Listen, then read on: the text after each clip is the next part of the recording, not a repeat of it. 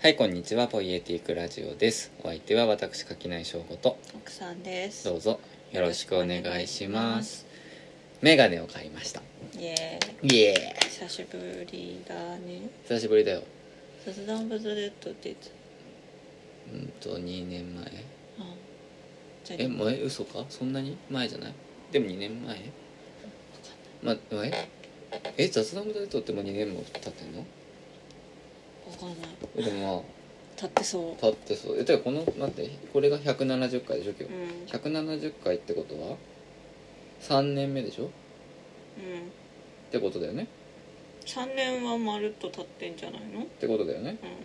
うだからん3年と半分ぐらい立ってるよ立ってるってことだうんだ、三ねだからだからなんだえ何回ぐらい雑談ブズレッドが何回だったか何回だったか分かあれば22年の7月あはいだからじゃあ撮ってたのがちょうどちょう1ど年ちょい前でで出したのが本出す時に買ったのロメロメガネあーそうだねは、うん、だからまあだから1年半あれ意外と経ってないね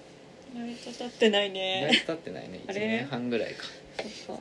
そうなんですよ眼鏡買いましてかはい、であのロメロの眼鏡を買った時にねの話を一回すると、うんなんかね書きないやってこって思ったんだようんこれちょっといきなり、まあ、出せも何も今日眼鏡買いましたって話が本題ないんだけどから眼鏡の話するのって合ってるんだけどさうん、あのもともとね僕はジョージ・エロメロってうん偉大なる映画監督のお揃いのモデルのなんかやたらでかくてちょっと垂れ目っぽくてバカらしいさ眼鏡を好んでかけているわけですけどあれ買った時になんかねカール爺さんみたいなあそうそうカール爺さんみたいなねやつにあ買ったんですよ、うんうんでなんかねあの青木さんとさオンリーディングでイベントしたりとかさ、うんまあ、してたんじゃない、うんでなんかちょっとだけだからその時まだなんかその顔を出すことというかさ、うん人前に出ることに対してちょっとためらいがあったわけそうだねなんか匿名の書き手でいたいみたいなところがあったんだけど、なんかなんかのタイミングでもうちょっと忘れちゃったんだけどなんかのタイミングでな多分このポッドキャストとかで喋ってるとかもあるんだけどなんかねキャラ化うしようっていううん決意をてかなんかなんかモードが変わった時があったのでプレス読む生活の時はまだそんなになかったけど街で一番の素人の時にすでにあの眼鏡だわそういえばんああそうだだからもっと前に買ってんだだから「ダスト・オブ・ザ・デッド」の録音してる時にもうあの眼鏡だわだかあら結構2年ぐらいやっぱり経ってんだだなんだろうだあからとあちょっともう全然その辺経緯覚えてないけどとにかくそのなあんかてかあの青木さんと喋ってる時にゾンビの話もしてたもんねそうそうそうだからその時にはもうその眼鏡なんだでからそっちが先でそっちが先てでかロメロをメガネが先メガネが先でその後ゾンビの本を作ることでこう整合性を整合性を保ったんだ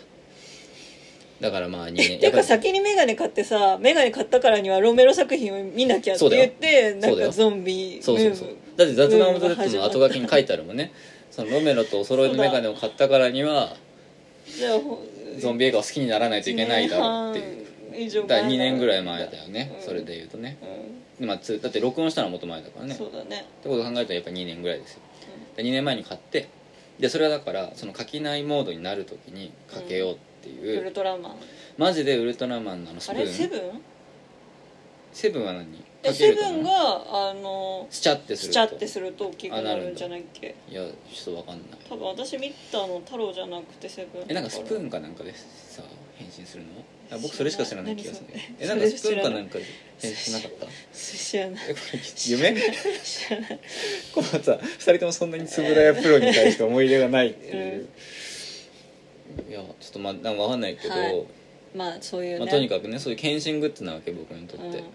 でだからこれ面白くてさだうんからあのさ、スメイクアップあのなんスだっーけパーマンとかメイクアップテクマクマヤコン、うんまあ、うん、うんメイクアップはセーラームーうん、このさもうごちゃごちゃになってるけどもンはそう いうグそうッそうズそとうしていねうだから僕ねすごいうんの垣内さんとしてうん知り合いに会うとするじゃん、うんでそれまでなんかそのさ会社とかさ普通にさ仕様で外出てたりする時はさ別の眼鏡かけてるわけ、うんでその人に会うでその会う用事が15分だったとしても眼鏡を変えるので会って挨拶して書きないとして挨拶して、うん去ったらまた眼鏡かけ替えてオフに戻るみたいなことを割とマジでしてるんだよだからそのぐらいだって本体書き内の本体はあの眼鏡あるからあと眼鏡のキャップにあるからってそいううだねところがあって、うんでこれはね結構成功しててうんうんあのちょっともうこれを録あえっとあれ会期もう終わっちゃうのかなまだやってんのかなちょっとごめんなさいね今日なんかこのし終わるあーはいはい前に調べろって話なんだけどあの西荻窪のね、はいあのフォールっていう「あの全ての雑貨」というねあのめ作エッセイを出してる三品さんのやっている雑貨屋さんですけどそこであのオムラジのねあの青木美和子さんがえっ、となんかやっぱり違和感があるなえっ、 とマスクさんがね、うんレレチャリブのマスクさんがあの展示を今幽霊についての展示をやっていて、うんまあ、そこに僕もそのその展示合わせで作ったねあの山岳北特殊幽霊っていう、まあ、幽霊についての陣がありまして、まあ、その陣に、まあ、僕もちょっとこうあのかっちょいい文章をね書かせてもらうあれ僕これまで発表した文章の中で一番かっこつけた文章だと思うんですけど、えっと、あ10月の8日までやってるから、うんまだねあの、うんこれを聞いてからでもいける「幽霊の日常」というあのタイトルでなんか陶器のねブローチとか刺繍のブローチとかなんかそういうのをとあとルチャリブロのあの四季折々の写真の展示とさっき言った幽霊の陣とあとはまあそのルチャリブロ関連の書籍がたくさん置いてあるというあの展示をやっておりますのでぜひ皆さん行ってくださいというそこに行ってきたわけですはいでマスクさんがいらしてさ、でマスクさんに挨拶しに行こうと思って行ったわけですよ、いやまあ気づかれないんだよねやっぱり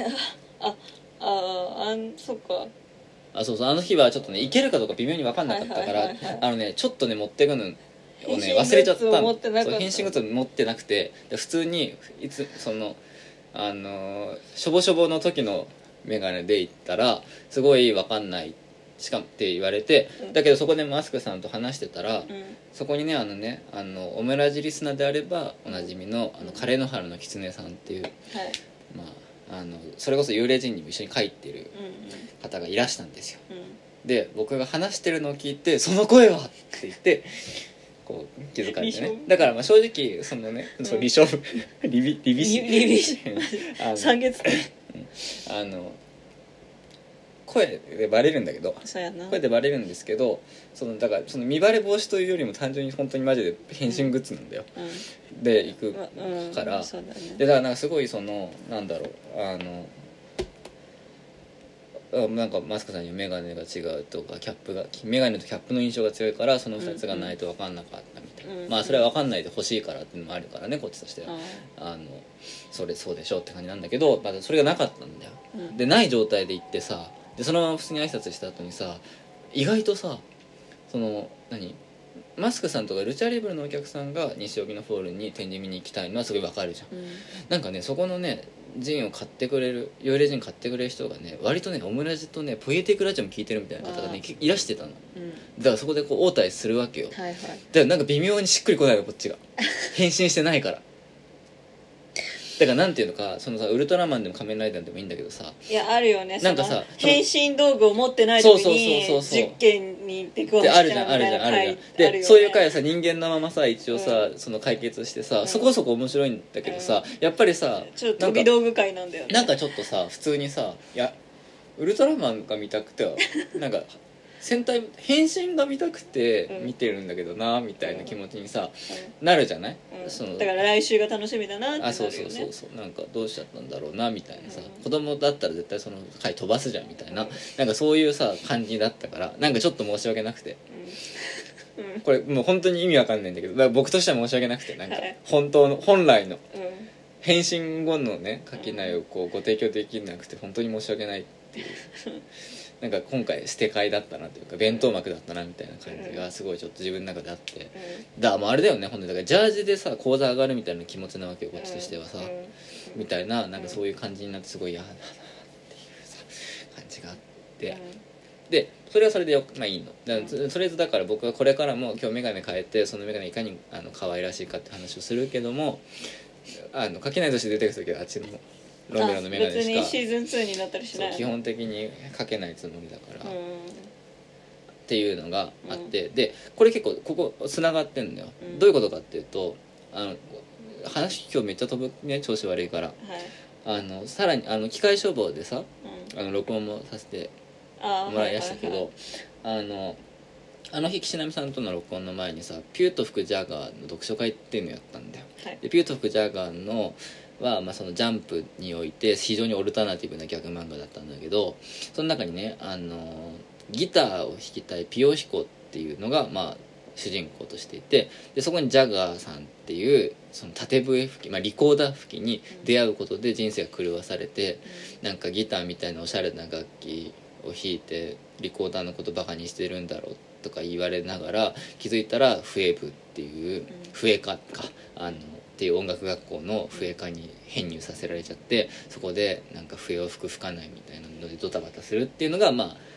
初期の頃のねジャガーさんの物語の始まりなんだよへなんだけどえ、なんでピヨシコが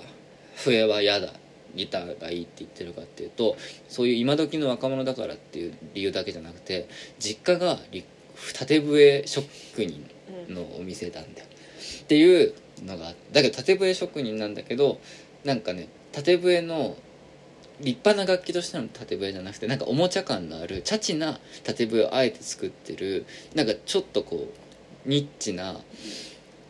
まあ、もっと言うと普通にだからゴミ作ってる職人なんでお父さんがねだけけどそのお父さんは普段は会社員なのど、で笛を作る時だけすごい画風があのオールマイトのマッスルフォームみたいになって、うんうんですごいなんかうん俺にとって縦笛っていうのはなみたいな感じでいキリって喋るんだけど、かいそれでなんかもうこう縦笛の話が盛り上がってなんかいやそのなぜかねあの実家にお盆に帰るとジャガーさんがなぜか自分の実家にいるっていう恐怖会があるんだけど、うんそこで2人ですごい縦笛の話をめっちゃしてもうなんか今日は会社なんか行ってられねえよって俺が今日ジャガーと一緒になんか縦笛について熱く語るんだとか言ってちょっと待ってろって言って会社のやつにビシッと言ってやるって言って会社の人の電話に出た瞬間にすごいシュワーってもうなんか頭皮さえなんかちょっとこう交代しながらすごいこうこうとか言いながらこうあの仮病を使って会社を休んで「やってやったぜ!」みたいなことを言うっていうはいギャグ会があるので僕この読書会でね子供の頃はこれが普通に面白かったけど今読むと笑うに笑えない部分があるって話をしてたんだけどまさにあのねデカメガネは僕にとってまさにそのピヨヒコのお父さんの縦笛職人の顔と会社員の顔との切り分けと、まああ、に似たようなスイッチング効果があるんだっていうのがねうんあってうでねここのねスイッチングの落差がねだんだんね大きくなりすぎたところがあって普段使ってた方のメガネも結構気に入っててで結構似合うし普通にいいメガネなんだよ、うんあれは金沢旅行の時にんあのあの金沢のあの美術館の近くのね21 21世紀美術館の近くのメガネ屋さんに時間潰しでそうだね、はいなんか展示の予約かなんかだったのかな多分海鮮丼屋あさんあが海鮮丼屋さんの10分ぐらいでそうだ席そうだ空くから戻ってきてってっいうて言われてで隣の海鮮の屋さんに並ぶ時間待ち時間に入っ、うん冷やかしで入ったメガネ屋さんで一目ぼろして、うんわざわざ金沢でうんメガネ買うみたいなことをした、ね、思い出のメガネなんですけど、ちょっとねあのひびがああそっかちょっとプラスチックがそう劣だね化して、ちょっとね、うんひびが入っちゃったりしてまあ見た目上そんなに気になんないんだけうどんね、でもなんとかなんとなくそれでねうん結構しょぼくれ度がねう上んがったわけ、その書きない字と。はそのい、普段時のやっぱり眼鏡が本体だから眼鏡メのガ消ネ耗度 そでう消耗度で変わっち HP ゃがっ変わっちゃうてあとやっぱりなんかねなんかここれはちょっとまたもしかしたら後で詳しく話すかもしれないけどなんかねその結構薄あのー縁がさうんあの華奢な眼鏡をかけてたんですそうだねで割と華奢な眼鏡が好きだったんだけど、うんロメロ眼鏡の垣内眼鏡をねかけて以来ねごつい眼鏡が 結構好きになっちゃって、うんなんか逆にごつい眼鏡かけてるのに気合が入んないみたいな気持ちになってうんきてたのうんみたいなのもあってだだからもういっそもうず常時このごつい眼鏡かけてたいなって思ってたんだけどはい、常時ごつい眼鏡かけたらまた結局そこのねこの切り分けがさむずくなるといやこれ結構さ真面目な話なんようん、いや私も落ち着かないと思うよそうそうだからやっぱりあれは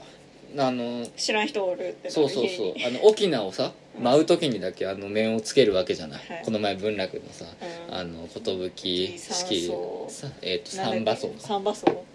えっとなんだっけな今日すごいこう飛ぶね、飛ぶけど寿式三馬荘だねうんでまあこうさ目をつけてうん踊って、うんでこう前が終わったらさ外すわけじゃん、うん面をああれが大事なんだよね、うんやっぱり書きない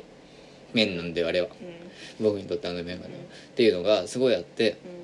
でやっぱりそれとは違うものだけど別になんていうの言ってしまえば書きないだけが気合い入れて他は気合い入れないっていうさことしたいわけじゃないただ単純に違うんだっていうことをやれればいいからなんかねごつくて間抜けない変な眼鏡を非限ない側にも欲しかったんよはいっていうねうん気持ちがうん結構ずっとあってへでもそれとは別に単純にずっと欲しかった眼鏡なのこえれうんうんずっと欲しかった眼鏡でなんか入なんか入荷のね、うん、投稿をさ見てさおこれはって思って買いに行ったっていうまあ普通に普通に欲しかったやつうんっていうのはもうあるんだけどもう一個そういうねなんかあれもあったんよだからなんかそのちょっと本末転倒になりがちだったというかなんかねあの変な眼鏡をかけたいからかきない活動を増やすみたいな本末転倒がはいちょっとあり得るあーえ結構これははい冗談めかして言うけど結構マジな話ではいはいあるはいはい眼鏡あの眼鏡をかけたいからかけないのうん養生を作るみたいなことが起きてきてたちょっとそれは違うはいうんうんなっていうそうだねのもあってちょっとこの眼鏡を新しく買ってうんちょっとこう気持ちをねめっちゃ上げてちなみにそれさうん会社にもかけんのこれううんんこれはかけるわあ変なやつだえだからこれはこれは普通にその普段つけるやつだからちょっとあれはもうボロボロになっちゃったからちょっとお休みさせてこれを主力にするつもりおーおーうん変なやつだまあ別にああなたの職場ならいいかいや全然いけんじゃないでねうんまあさまあだからまあなんだまあちょっとだからごつめのさ眼鏡にしたんだよごついっていうかでかい変まあでかくて変な眼鏡にしたんだへんよてこなんかあのあんまり言うとねそれこそ特あ定んまさりれちゃてうかから特定されちゃうし書きないとの違いがあれだからあれだけどまあすごい簡単に言うとすっごいあの太縁の丸眼鏡透明な瓶底眼鏡みたいあそうそうだからめっちゃあのあの漫画に出てくるな、あうん、の丸と丸がくっついてるみたそいうなそうねそうあの伊藤聖光がかけてそうな眼鏡だよねそうんのフォルムとしてはうね、っていう眼鏡でなんだけどそのあの色はクリアんうんセルはねそうっていうだからそのクリア縁のう極太丸眼鏡んうんなんですけど、うんまあこだからなんだすごい可愛いんだよミニオンみたいだねいやそうすっごい可愛いのすごい可愛いんだけどさあのねでこれすごい元から元はこれの別光柄を買ううんが欲しかったのうんなんだけどまあなくてうで諦めたんだけど正直別光柄だったら似合わなかったと思うのんうん似合わなかったっていうかもうそもそもあんなメーカーでもかけてねすごい頑張んないとさうん無理なんだよだけど元からずっと欲しかったからもうこれも持論なんだけどロメロの方もそうなんだけどメガネっていうのは似合わせに行くんだよね人間側がうんなメガなんかめ自分に似合うメガネを探すっていうのは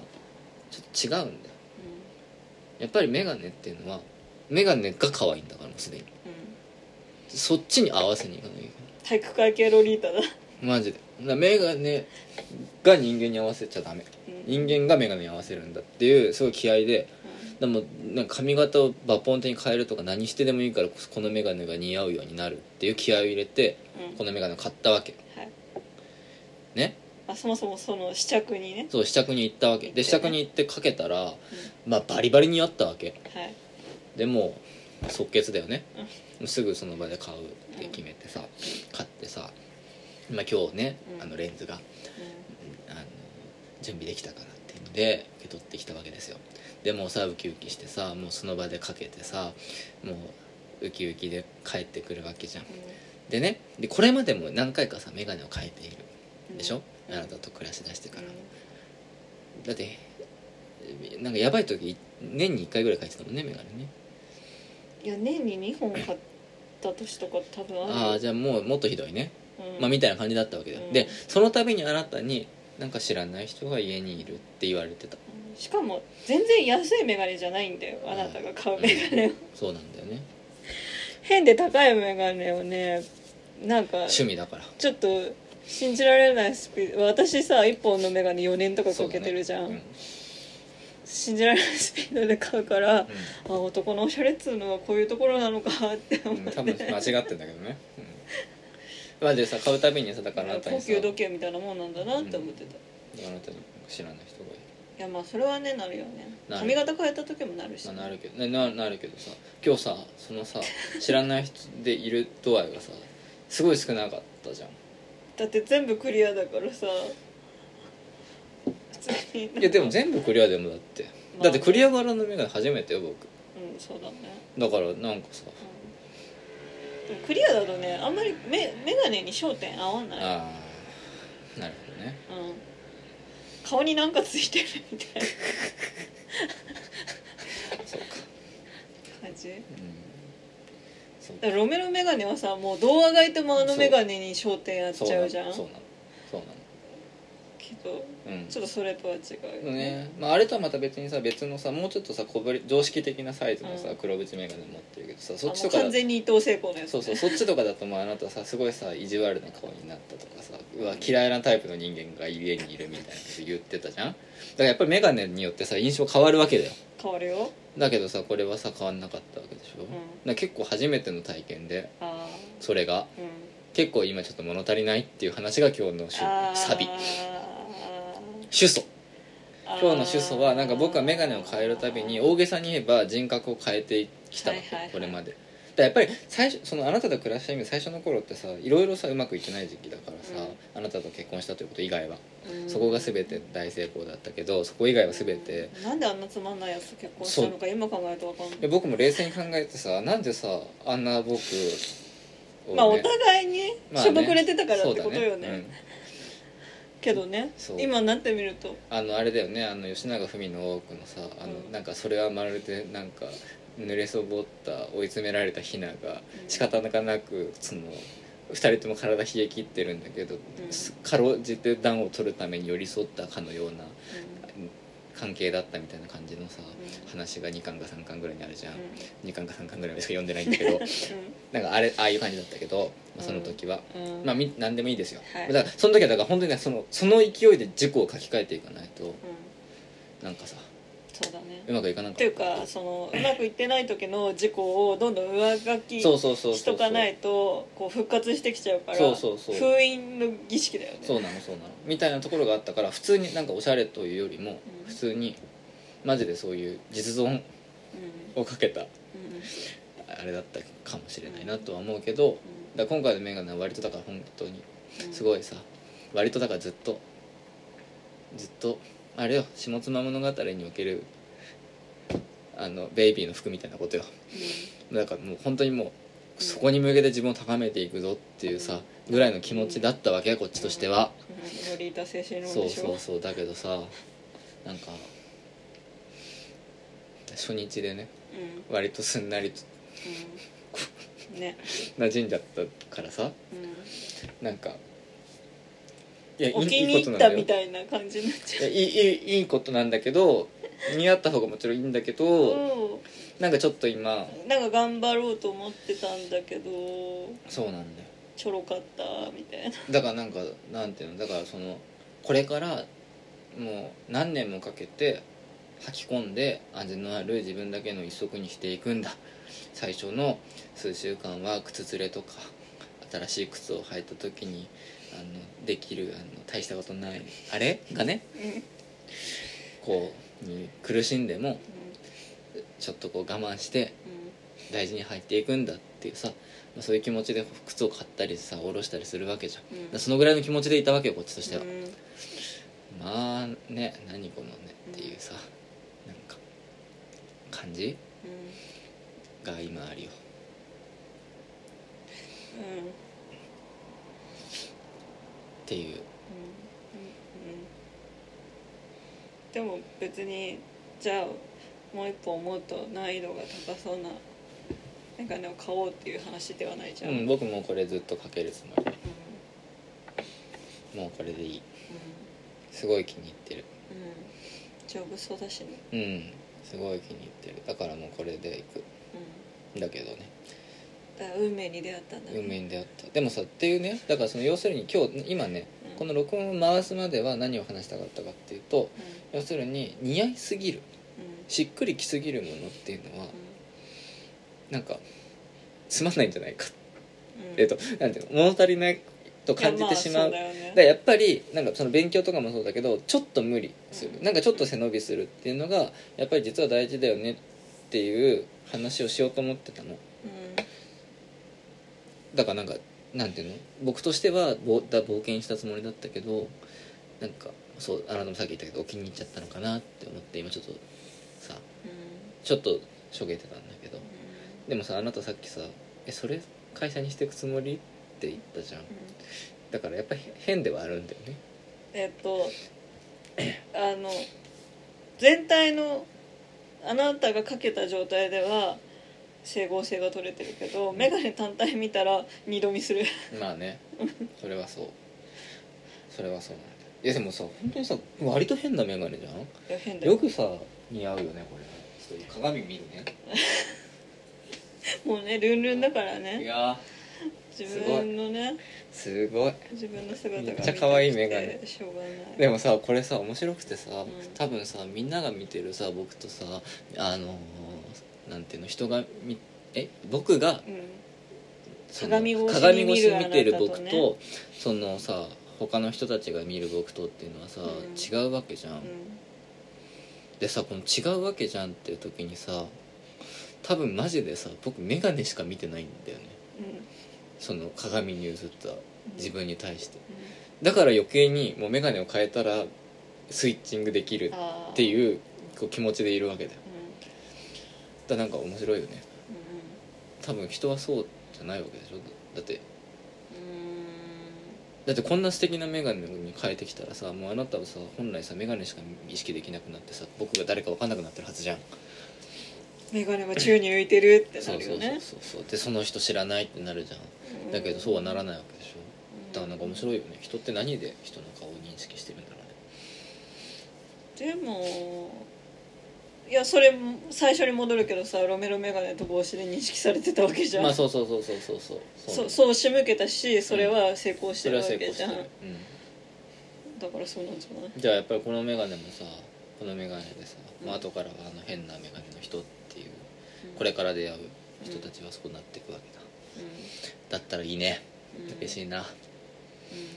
のミニオンのゴーグルみたいな眼鏡の人っていうんうんうん、それやっていこうと思うよ嬉しいねそうだね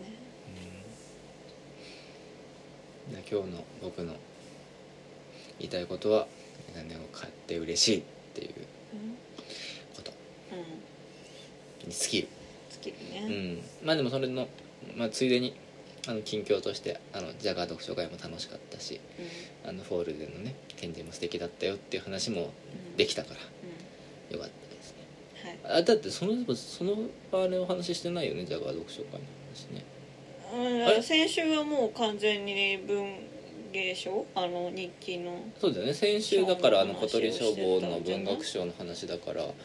だからちらっとやったねってっていう話を話をししてたたけけどどそれをしてないんだね詳しいことは、あれはねいい読書会だったううんまたやると思いますのでんうん、ちょっとねいやすごく良かったあの、うんギャグ漫画で読書会をやるってすごいリスキーだなって思ってたわけ、要するになんか学校とかでさ昨日のテレビのあれ見たみたいな感じで言いながらさ、ここのギャグが面白かっていうねヒヒヒヒみたいな感じになるかささっき僕がさちょっとさ筋を離したみたいにさギャグ漫画の筋って話しても面白くないじゃんうんあなんかよくわかんないやってなるじゃんみたいなことになるかさなんかそういうなんか面白くならないつまんない時間が流れるリスクがめっちゃ高いわけ、うん要するになんだけどすごいねめっちゃ面白かったうん読書会として読みが深かったうんなんかすごくねあなんかあそういう読み方もあるのかみたいな発見に満ちていてなんかなんか豊かなね新しい読み方の可能性に開かれるような読書会でうんちょっとね感動しましたうん僕は、いやもうあれは参加者の皆さんの素晴らしさっていう感じで、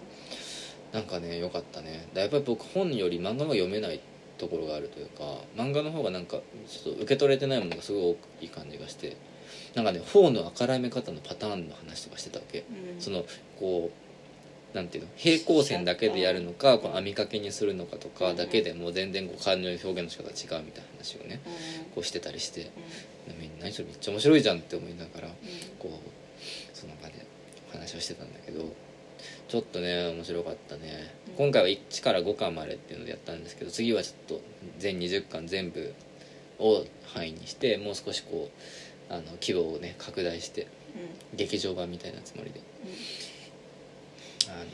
やれたらいいなと思っていますので、はいあのご興味のある方は何かしらあの告知を待っていただければなと思いますがあのよかったよっていうのとあとはもうさっきもねあのこっちはちゃんとあれしたけどあの西荻のねホールでの,、あのあの展示はとてもあの可愛らしいブローチやし何やらが見れますしあと幽霊人はねちょっとこれからどう、まあ、他にも展示で巡業はしたりはするみたいだけど、まあ、あんまりまだ買えるところも少ないですから、まあ、もし東京、ね、近くにいらっしゃる方は西荻行ってみたりとかあとはあの多分ハブの通販では買えるはずですので、まあ、その辺りでちょっとチェックしていただけるといいんじゃないかなとう思いますのでんうん幽霊幽霊まあ、僕幽霊っていうお題で書いてるはずなのになんかホラー映画は楽しいって話を書いしててるかたら、ねうん、ああの幽霊の拡大解釈が過ぎるんですがはいでもねあれ面白かったのそのでもそのマスクさんが割と自分を幽霊側に置いて語るそうそうね人なんだよねうんで僕は幽霊をほんとに表彰というか本当にたうだんなんかそういうあの一つのこう方便としてねうんなんかそのうイメージとしての幽霊んっていうものに固くすることで人は何を語れるだろうかってことにすごい興味があるう、からある意味自分を幽霊側に置いてるわけでもなければ自分が幽霊を見る側に置いてるわけでもないというかだなんていうのかな幽霊を怖がる人でも幽霊をの側でもなくてそのどちらもの幽霊と生きてる人間との関係に興味があるんまあだから文化人類学的なあそうそうスそタうンスよねっていうようなスタンスででなんかねまたね彼の原の知念さんもね割とまた違ったうんスタンスでいてなんかね幽霊人の中で非常にこう幽霊のスタンスがみんな違くて、あれがね非常にね面白かっただから読み応えのあるあの人になっているのではないかなと思うので、まあ、ちょっとね見ていただけたらなという感じでございますよなんか普段自分で人作ってるとさ書き上げてからさは発売までさ3週間とかしかないからさそうだね今回の依頼が来たのがもう半年前ぐらい結構経ってるようんねで半年前ぐらいに来て半年前ぐらいにもうその場で書いて送ってるから、まあもう自分で書いたの忘れてんだよねいやだからなんかちょっと懐かしい話してるって思あったそうそうそうそうだから幽霊っぽかったうそういう意味でも、ね、そうだから過去から来た自分の声って感じがしはいてはいはいはいなんかねああって思って面白かった、うんやっぱりこのポッドキャストとかもさ録音してなんていうのチェックのためにさその週のやつ聞いたりとかさまあ23週間前ぐらいまでのやつはさ聞き返すとやっぱりなんか自分なんだよねうん割とだからなんかああそうだこんな話してたなとかまあなんかこの日こうだったなとかいろいろ思い出すんだよだけどもう1年前のとこ聞くとさちょっと知らん人なんよねうん喋ってんのがう自分の声なんだけどんうんなんか自分と全然考えの違うこと喋ってるしさなんか喋り方も全然違うしさなんかでもなんか自分の声なんだようんどうやらうんすごい怖いよね、怖いねうん、っていう体験ができるんだけどだかうんらそれに近いものを感じた自分の書いた文字列のはずなんだけどなんか違ううみたいな感じがあってちょっと面白かったですねん昔の自分生意気じゃないとかそ思うっそたうりそうね思ったりねそう今この時を大事にしてくださいっていうねはいえあのエースでのね 夏単独公演も良かったですねよかった次はですね秋です秋ですねで夏組公演が終わったと思った途端にこう涼しくなってきたと思ってさ またでなああなんかこう夏組とともに夏が終わったんだなとか思ってた のにまたなんか暑くなってきちゃって、うんねねああいう感じですけど体調がねえもうぐったりだよそれは本当にぐったりですよ本当にさまあそんな感じですようんだからちょっとねなんかそう本当はだからメガネがめっちゃメガネの話だからメガネの話から人は背伸びをして次のステップに進むんだっていう話をしようと思ってたんだけど似合っちゃったからちょっと今ねどうしたらいいんだろうっていう気持ちようんいいんだけどねでももっと上があるんじゃないいやもっと上はあるよでもそれは端的に似合わないんだいよや違うもっと似合わせられるんじゃないあーいいこと言うねなんかだからそれこそその眼鏡とこう稽古をしてうん半年後ぐらいに今のあそのねこうすっぴんうんうんうんナチュラルな状態にかけましたっていう写真を見たら、もう全然この眼鏡のポテンシャルを生かせてないあーダメだなこいつって思うかもしれない思うかもしれない思うあそれいやあなたの話今それすごくいい話だねうんすごい大事なことを言ったと思うあのさ、まあ、似合う似合わないはさともかくとしてさ本の場合さ分かる分からないがあるじゃんうん、まあ本だけじゃなくて学習曲線っていう話が、うんあるじゃないまあだから何でもいいんだよあのだから本当にその仕事とかでもいいうん、なんか仕事最初の方はなんかいけると思うんだけどうん知り始めると深い無理だってなあってそうくるそうみそうたいそうなさそうそういう話でもあるしう、んな僕は何を話したいかっていうと、はい初めにある程度できちゃうとう人は舐めるんだよねそれん、をああせやな見くびるんだようんだからね今ねちょっと僕はねこのね憧れていたこの眼鏡をなんだこんなもんだサクッと似合ってしまったことによって眼鏡へのリスペクトだからそれこそ人間の側がもっと良くしてこう眼鏡に合わせていくんだっていうリスペクトをちょっとが揺らいでしまっていたなっていうのを、うんあなたのさ今の発言を聞いて思い立って深く反省したね、うんやっぱりそんなことじゃいけないやっぱだっりてその眼鏡だったら今下ろしてるけど、うんオールバックにした方がやばいと思うやばいよねきっとねうんやばそう確かにうんそうまだそういうことだようまあ、そういうことをさんうんやっていきたいよまだまだまだまだここからだ確かにそうだんなそんなところでこんなとこで満足してちゃいけないねまだスタートラインに立ってないそうだねもっともっと良くしていかないといけないでここはすごいいやすごい大事なことだよね今のあなたの話はちょっと本当にすごい大事だようんそうなんだよそうなんだよこれさあうそうなんだよなんかだからでもさそうなんだよねんうん少年漫画のねうんうんスポーツ漫画ってさうん配球とかさスラダンとかさ最強の素人が出てくんじゃんはいはいはい要するにあれってさかけた瞬間に眼鏡が似合う人たちそうじゃだんねだから結構残酷な話なんだけどさ、う残酷な話なんだけどやっぱりあそこで大事なのはそのままじゃいけないっていうことにさ、うんうん気づいていくっていうプロセスがすごい大事んうんなわけじゃんそういうことだよねうんなんかやっぱりちゃんとやんなきゃいけないんだよ練習をうんうん坂道くんもさ弱ペダのみんなと走るって楽しいっていうのじゃさだけじゃレースには勝てそうなんなだいよそうなんだでよさチームの目標はレースに勝つことだからさそうなんだよねじゃあそういうことだよね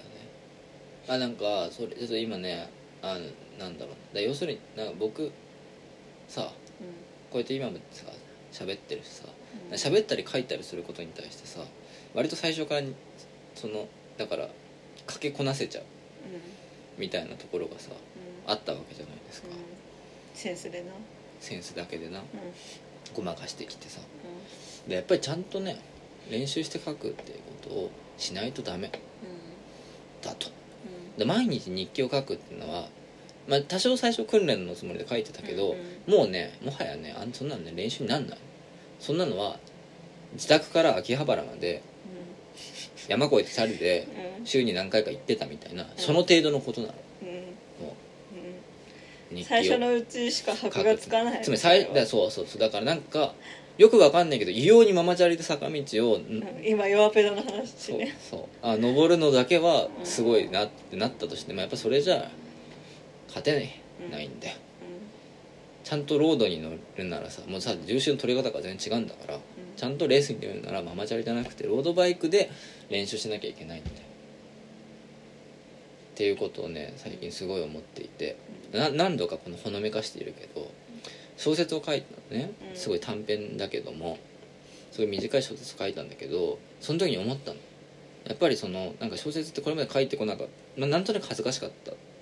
から恥ずかしかったから誰か頼んでくれないからで誰か頼んでくれて頼まれたから書きましたっていう言い訳があればなんかその恥ずかしいみたいななんか謎の気持ちを取っ払って一回書いてみれるかもって思って、すごい方々で頼んでくれそうな人の前で頼んでくれたら書くんだけどなーって言い続けてたらやっと頼んでくれたから書いたんだけうんどめんどくさいやつだな結果的にすごい書いてよかったのうんうん小説はロードバイクだったあはいはいはいはいで要するにエッセイイはまだママチャリでいけるというかむしろ僕の場合のエッセイの方法論はママチャリでそこまでできるのママチャリでそのロードとのこうフラ校モ庭ン前坂のそうレースをねそう激坂をねでせるんだうあいつ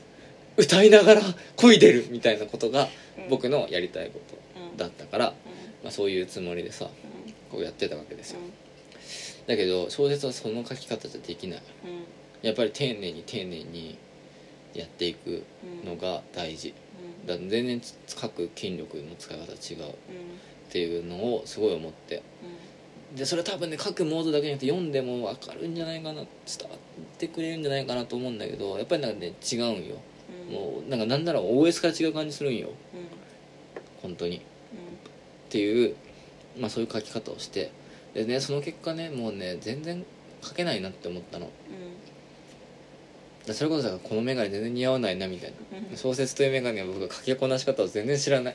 もうなんかどうになんかもう一気に分かんなくなっちゃってなんか田ど所先輩どんな服着ればいいか分かんないそううんどんな服着ればいいか分かんないしどんななんかこうなんか髪型で合わせていけばいいのか全然分かんなくなっちゃったみたいなうん感じがあっうてん割と時間かかったんだよねうんっていううんのがねでも楽しかったなそれがうんすごい楽しくてだからもう荒北みたいなことよねうん荒北じゃないな限界はお前が決めろじゃないのだつ常になんかずっとずっと転び続けてたわけ小説書いてる間、まあ荒北も鳴子も田まあ、みん所なそうだ先輩ねもそうみんなそうだね弱ペダルで牧島先輩もそうみんなそうだねだとりもうとにかくだからすごい転び続けたわけだって僕あなたにさ何回かさ構想話したじゃんうん5個ぐらい話して5個とも使ってないんだよ確かに僕こういうの全然違かったまあこういうの書けばいいかなと思ってんだよねみたいな感じであなたに話したうんやつ全部ボツにしてるからねそうだねそうだねそう出されたもの全然違かったねそうっていう感じですごいそれは楽しかったのうんうんなっていうもう眼鏡から遠く離れちゃったけどでもだからやっぱそういうの大事だなって思ってさそういうの大事だなって思ったんだけどでもなんていうのかな何を言おうとしたんだっけ今日は別に書くことの話をしたいんじゃなくて眼鏡の話をしたいから眼鏡の話に戻すけどかたくなだねやっぱりさ日記とかねうんあのを書いてるとなある程度書けるある程度文字を書き文字という眼鏡を書きこなせてくるわけうんだから小説も割とそのあなたにさペロッと話したやつをさある程度の体裁を整えることできたわけうんだけどなんか全然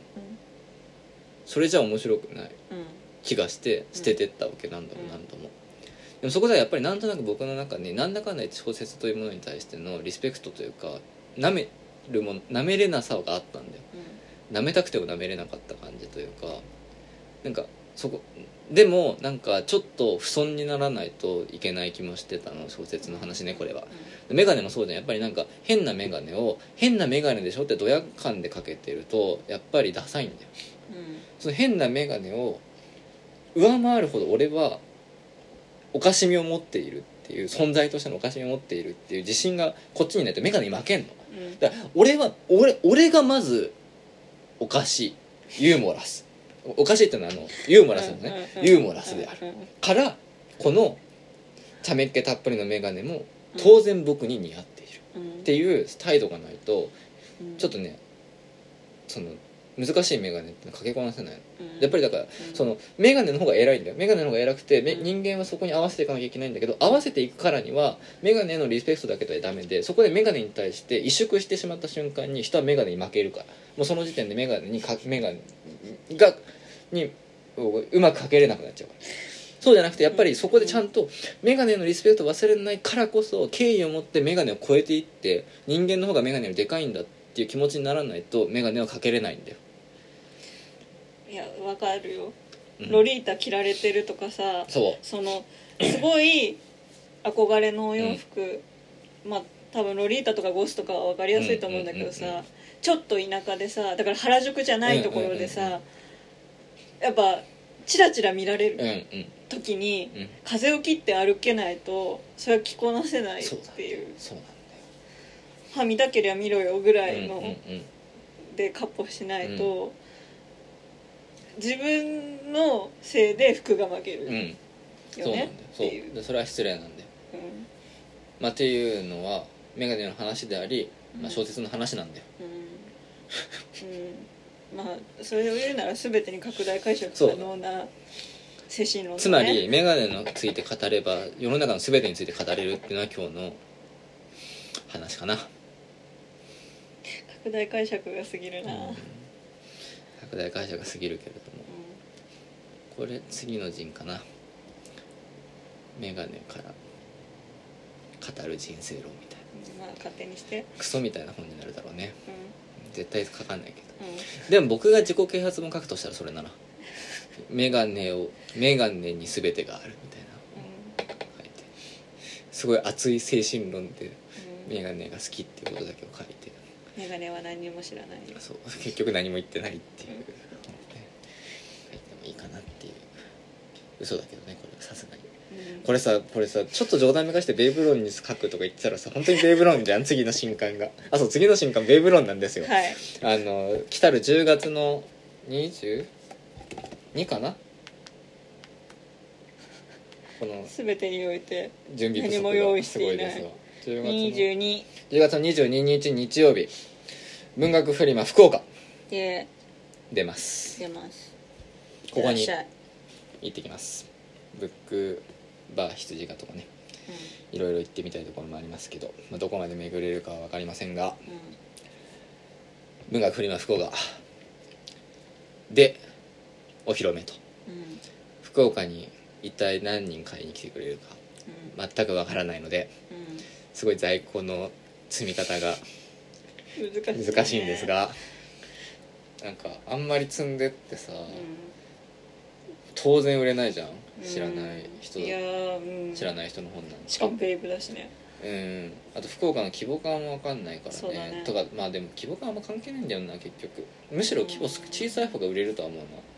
うんもう東京とかも目的がいてないといけないぐらいでかくなっちゃったからもうそうじゃなくってもうその場で会った人会った人に根節丁寧に、ベイブっていうのはっていうのを語り続けるっていうことを、まあ、していけばもう多少売れるんじゃないかと思いつつちょっとね全く読めないうんですけどまあとりあえず福岡でうん売りまあそれこそ小説短歌し詩歌系がどれくらい強いのかそうだね全然わかんそなうい全然わからないからねまあちょっとそんな感じですがまあちょっと年内そんちょこちょこっとまあこうあの随時お店が増えていくんじゃないかしらんとは思っておりますのであのーまあどこかしらで皆さんお手に取っていただければと思うんですが、あのポエティックラジオのベイブ会をうん聞いていただくと、まあ、より面白いかもしれないしどうだろうなっていうでもあのベイブ会より面白い本になってますから、まあ、あれを踏まえてうん私に分からせるっていうのがあそうそうそうまあ一つそうだ裏ねテーマだったから,、うんからねでまあ読んだ結果ああとはなっうんたうんうんそういやいかなりねあのその福岡がねてかもうさもうすぐ10月なんで明日10月でしょ、うんえ意味わかんないんだけどさうん10月の22日って未来だと思ってたから、うん未来ではあるよ、うん、いやなんかすごい未来だと思ってたの、うんだからなんかで他のさそのさっき言ってた小説とかのね締め切りとかさ、割となんかちょっといろいろやらなきゃいけないことが多かったからさ、うんなんか気づいたらそう入稿してなんか印刷して時間かかんだよねそうだよあのなんお前何冊本作ってんだって感じなんだけどなんかスケジュールでいやしかだもって初めてじゃん書き下ろしあそうそうですあの会社員の哲学はあれだってさ2年ぐらいかかってるからねそうなんかコツコツ貯めてたじゃん、今回さ 3, 3万、うんうーんけあの、ね、4万字目標で3万字書いた3万2千字ぐらいかなもさマジで1週間1週と間かで書いてたじゃん、そうあのね1週間前にあのーあそうそろそろなんかスケジュール組まなきゃみたいななんかあのあの来たのよあの出店あんだあーはいではいはい、あー送り込みがこの日からこの日までってことはこの日までにうちに在庫ないといけないから、まあ、この日に出来上がると考えて入稿っていつぐらいにやればいいんだろうっても調べたらちょっと割増料金でもあと1週間しかないじゃんってことに気づいてだから1週間でうんまあで本の形にするんだったらまあ大体4万字書けばいいんじゃないかなってうん会社員の哲学が8万字だったのかなあーでまあその半分ぐらいだなみたいな気持ちで1週間で書いてなんかできちゃったけどさ結構おかしいんだよねだって会社員の哲学2年かう使んってすごかったよ2年かかってさ8万字だようんうんだからちょっと結局ね4万字は書けなかったの、うんだからちょっと会社員の哲学と比べると薄いねあでもあれなのかな人によっては別に薄い方がいいのかてなかなんかもう基本的にさ薄い本が売ってる場所だようんいやでもなんかやっぱなちょっとやっぱりなんか薄いのなんか失礼な気がしちゃうんだよね本本に対して本という概念に対していやなんかえーうーんそれは薄い本に失礼じゃまなあい、サイト重複みたいな本とか出しちゃうとさあれ30万字ぐらいあるからもっとかもっとかな、まあ、ちょっともう覚えてないですけど、まあ、すごいたくさんの文字数がありますけどもまあちょっとだからそういうのばっか1り文字であしたたりかのら単価が高くなるそうだねまあだからって今回はそういう感じでまあちょっとでも内容としてはかなり高密度なうんものが出来上がっていると思いますのでこれまでで一番早いうん一番早くて濃いうんものになってるんじゃないかなというふうに思うので、まあ、ちょっとこう読んでいただきたいなと、まあ、ちょっと詳しいあの宣伝とかはもうちょっとあの実際実物出来上がってねうんあの安心して 宣伝できるようになってからかなとは思うんだけど、ちょっとあの映画の「ベイブ」をぜひ皆さん見てですねあのこう楽しみに待っていただけたらなとまあ書いたの1週間だけど準備期間で言ったらだからあのベイブ会以来うんうんだから結構そうだね長いんじゃない、234ヶ月あるんじゃないかなうでも僕ベイブ論書くまでにベイブ16回ぐらい見てるかんうんら16回のうちなんか45回は0.6倍速とかで見てるかうんお疲れ様でしたら1時間半の映画をもうなんか3時間近くかけてしかも一時停止とかめっちゃしながら見てたから、うんもうなんかね何やってんだろうって感じなんですけどまあそんな感じでうんベイブをについてベイブをひたすら見ながら書いたあの本ができますのでぜひ皆さんいやーどうなんだ雑談をザ・デッドより売れるかな 正直雑談オブザ・デッドがさでもさ完全に苦戦したからさな取り上げてるさ作品のさ動員数で考えたらさ多分ベイブの方が多いいやでもさだってゾンビ映画めっちゃいろいろ見たよだからそでのもさ数で寄せてったらさいやそうーそう収穫いやーだってあの中でさあ知ってるっていうさ作品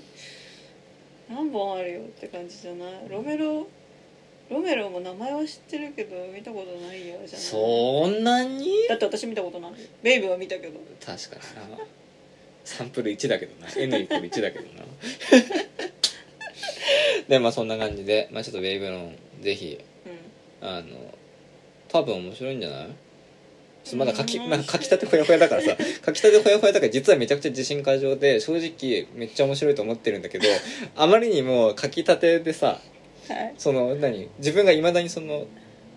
脱行範囲の状態に昨日まあだからささっき往楽挨拶した後に「終えてどうですか?」って聞かれそても「うそうそうそういやまだ実家湧いてないかそうら」そうみとたしいかな感じ言えないみたがいなそうあるからちょっと今が一番謙虚ぐらいだと思うんだけど、うんちょっとねまあでも面白いですからまうんあちょっとこう読んでいただいやなんか実物できてテンション上がったら多分福岡待たずにというか福岡と同じぐらいのタイミングで何個かうおん店に並ぶように営業を僕は駆け出すんだろうなどうせって思ってうるんから、まあ、そんな感じうんですけどっていうはいところですね、うんまあ、だから要するになんだっけなんか途中まで結構いいこと言ってたんだけどなメガネが全てだっていう話をしたからいっかうん福岡分フリー楽しみ楽しみっていう福岡文振りだからどっちのメガネかけていこうかなえだってこきないなんじゃないの確かに書きないだからえええいきなり いきなりブレてるよなんか今ねこのメガネがすごい見せびらかしたいいろんな人にあのだからロメロメガネと同じことが起きてるそうでもだからそうすると結局これも垣根メガネになっちゃうからうんそれはまああーうんまあ垣内さんと同じぐらいオフに友達を作りなよそれだなそれだな私しか見いなよねくなっちゃうそうなんだよちょっとでもそれ結構いいモチベーションなの別のコミュニティにべメガネごとに友達作ればいいんだそれをいやそれいいな女の子ごとに携帯変えるみたいなあのさ最近ねあのあのキュウリ社さんうんあのあの寺田虎彦先生の随筆科学随筆とかのさ出してるあそこの版元の方があの宮崎さんでやった随筆解剖教室以来さ割とこうあのなんていうの何度かコメントをくださってねあのうんエッセイ特集のうんやつとか、そういうのにですごいなんか面白いんだよねいつもあうんの指摘がでうんそんな中であのーあのーなんだあのあれなんよなんなんよその僕が書いてるようなことっていうのは、んそのはいはい徘徊で強化とか徘徊とかうんだよあの場所よね要するに、でああいうところと何かしなんか親和性があるんじゃないかみたいな話をしてくださってあのキュウリ社っていうのはこういう字を書くんだよねうんうんあの、これね、うあのん物理っていうねうんっていうあのことをねご指摘いただいて僕ちょうどだから本当にこのエッセイのあれを書いてる時に場所の本結構読んでたのあうんそうだねでなんかねすごいそこに興味がうんうんあるのでそのもともと徘徊とかさ廉価って呼ばれてるようなものってさ要するにあれさサイファーじゃんえっとえっと要するにあの五七五っていうさうん一定のリズムとかさビートに合わせてさそれぞれさあの上の句をさ誰かが言うとさんそれに対してさ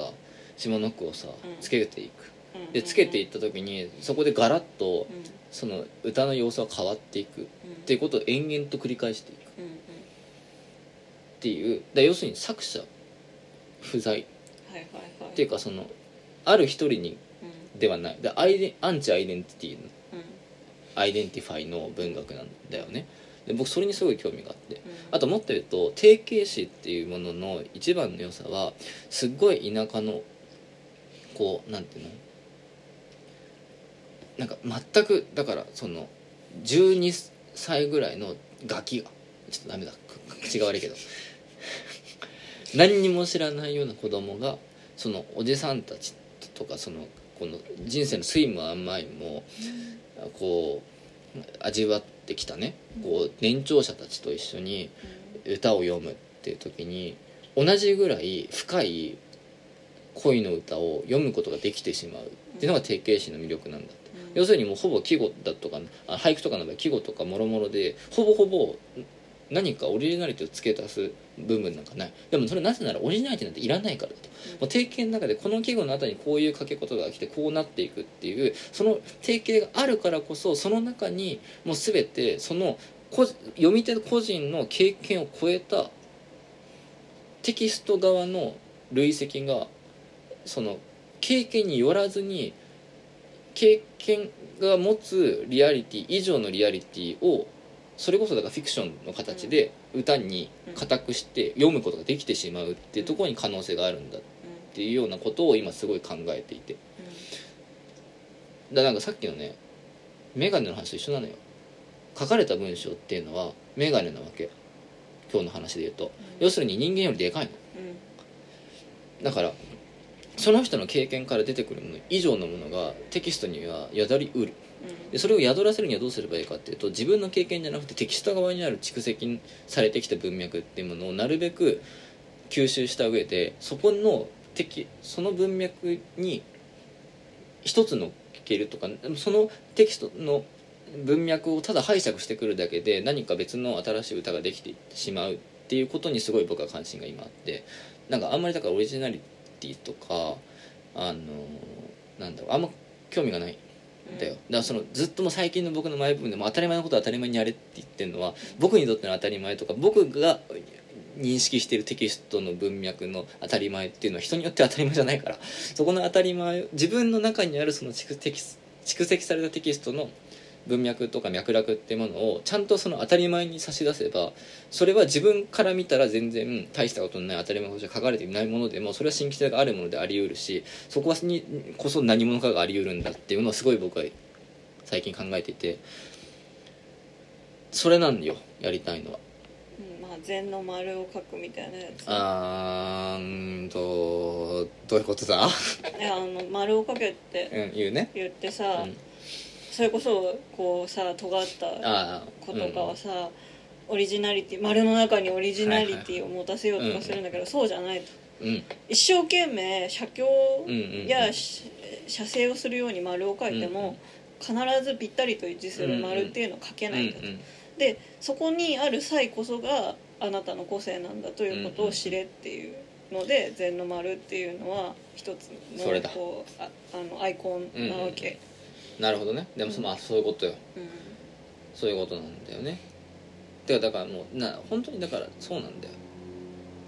でもさそれをさやっぱり結局さ本気で完璧な丸を書こうとすることが大事なわけじゃんっていうのですごいこれ今なんでこの話したんだっけうんで友達ごとに眼鏡かけようかなあそうそうそうそうでででうんどうやってつながるのか全然見えてないんだけど、で徘徊師とか教科って呼ばれるようなさそのシャレうんうんのあのシャレ歌あんまりちょっと正しい言い方が分かんないけど、まあ、要するにそのこうあれよねあのギャグよねうんうんそのなんかおもろいこと言うみたいなさタイプのさこう歌の座とかもあるわけじゃんで要するにその歌のコミュニティっていうのがいくつかあってその中でそれぞれにそのん何を罪にとって何を歌うどんな歌を歌うかっていうのがさ読んでいくかっていうのがさ、まあ、こう違っているわけだで要するにそこは、えっと誰か個人強力な個人がいてそこにこうサロンができるわけじゃなくてその歌のその共同体ごとにそれぞれにあのこうさ特性が出てくるわけよね。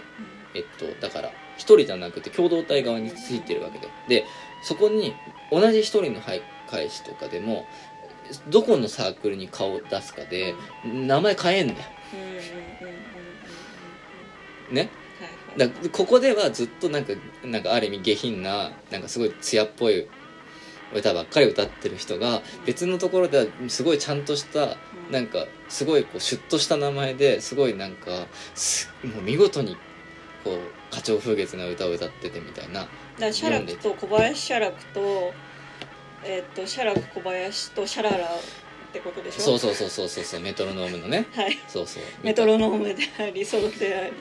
あそうそうそうそう相乗りテクノーそうズであそうりそうそうあの吉井ロビンソンみたいなことよ そうそうだねそうだなそうロビンソンってことよそうだね、そうっていうねまあようなうんはことだよだから僕はこれからいうんそれぞれに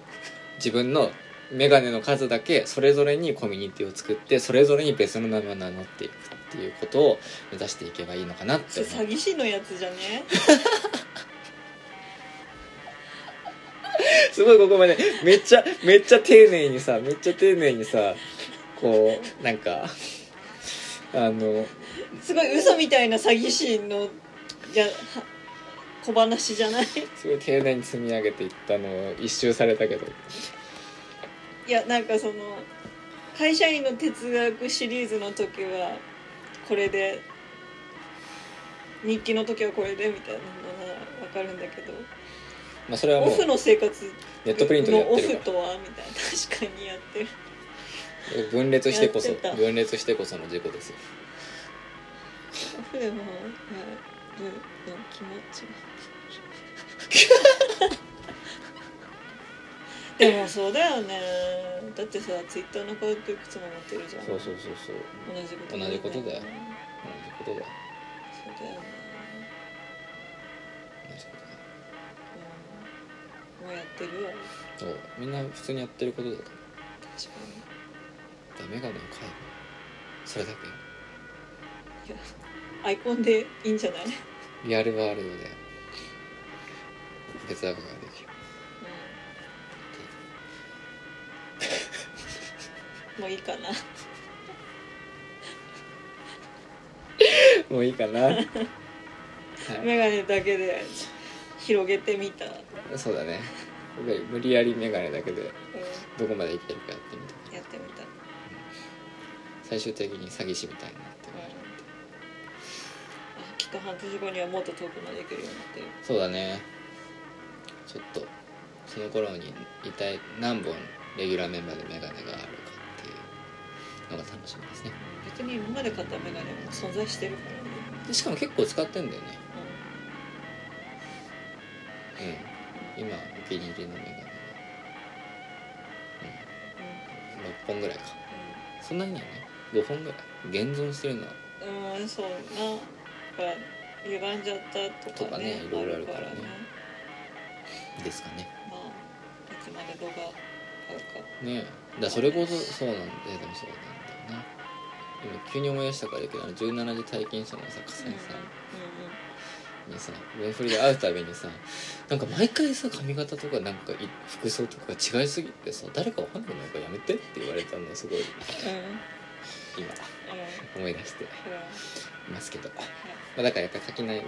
像はもうこのままなるべくアイコンと合わせて、アね、イコンと合わわせてねそこ変えずに、まあ、こっちの眼鏡の方がってなったらまあまたあの似顔絵描いてもらってせ、うんうんうんこっちに合わせていく感じにしようかなという感じですね。ははい、ということで、いはいえーなんだかんだでしっかりとはいはい長すぎるぐらい喋りましたのでこの辺りでおしまいにしましょう。えーお相手は私垣内翔吾と奥さんでしたどうもあありりががととうごうござざいいままし。したた